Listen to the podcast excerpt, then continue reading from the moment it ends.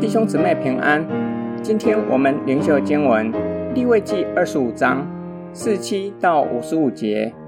住在你那里的外人或是寄居的，若渐渐富足，你的弟兄却渐渐穷乏，将自己卖给那外人，或是寄居的，或是外人的宗族，卖了以后，可以将他赎回，无论是他的弟兄或伯属，伯属的儿子，本家的尽资。都可以赎他，他自己若渐渐富足，也可以自赎。他要和买主计算，从卖自己的那年起，算到喜年，所卖的价值照着年数多少，好像工人每年的工价。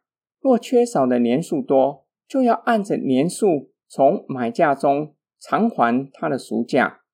若到禧年只缺几年，就要按着年数和买主计算。偿还他的赎价，他和买主同住，要像每年雇的工人，买主不可严严的辖管他。他若不这样被赎，到了禧年，要和他的儿女一同出去，因为以色列人都是我的仆人，是我从埃及地领出来的。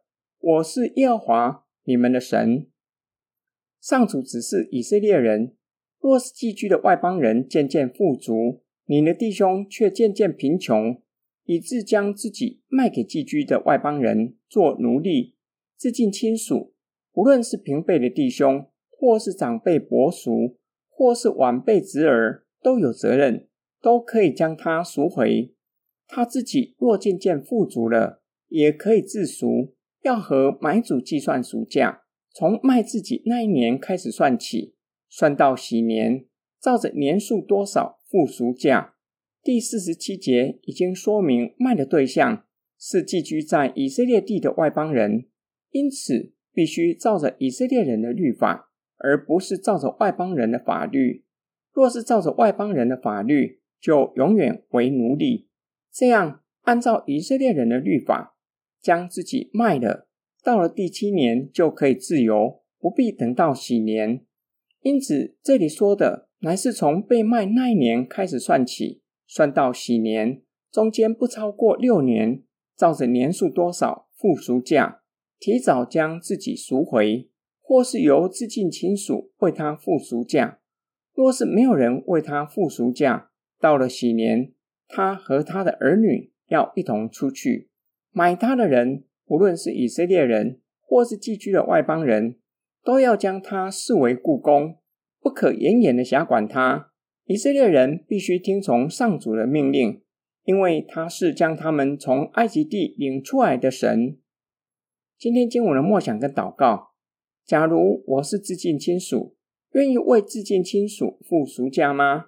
这样做可能对我一点好处也没有，甚至极有可能会让我失去一笔的金钱。还是愿意尽至近亲属的责任，帮助至近亲属。让他重获自由吗？在现实生活中，确实有人不愿意。拿俄米的至近亲属不愿意尽至近亲属的责任，不愿意帮助拿俄米将他先生的地赎回，因为对自己没有任何的好处，只会让自己失去一笔的财富。波阿斯知道有一个人比他与拿阿米的先生的关系更亲。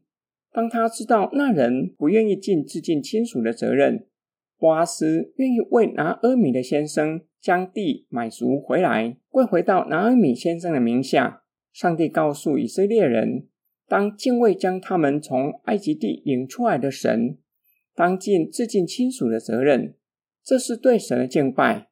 这就教导我们，对神的敬拜要从主日早上在会堂里两个小时的敬拜，延伸到每日的生活，每日生活现场。是神圣的空间，是我们敬拜上帝的圣所。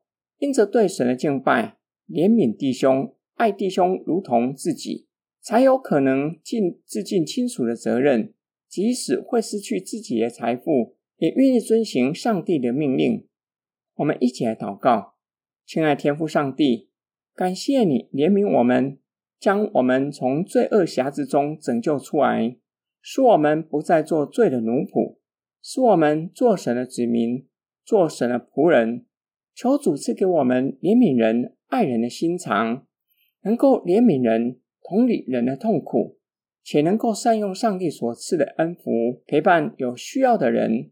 我们奉主耶稣基督的圣名祷告，阿门。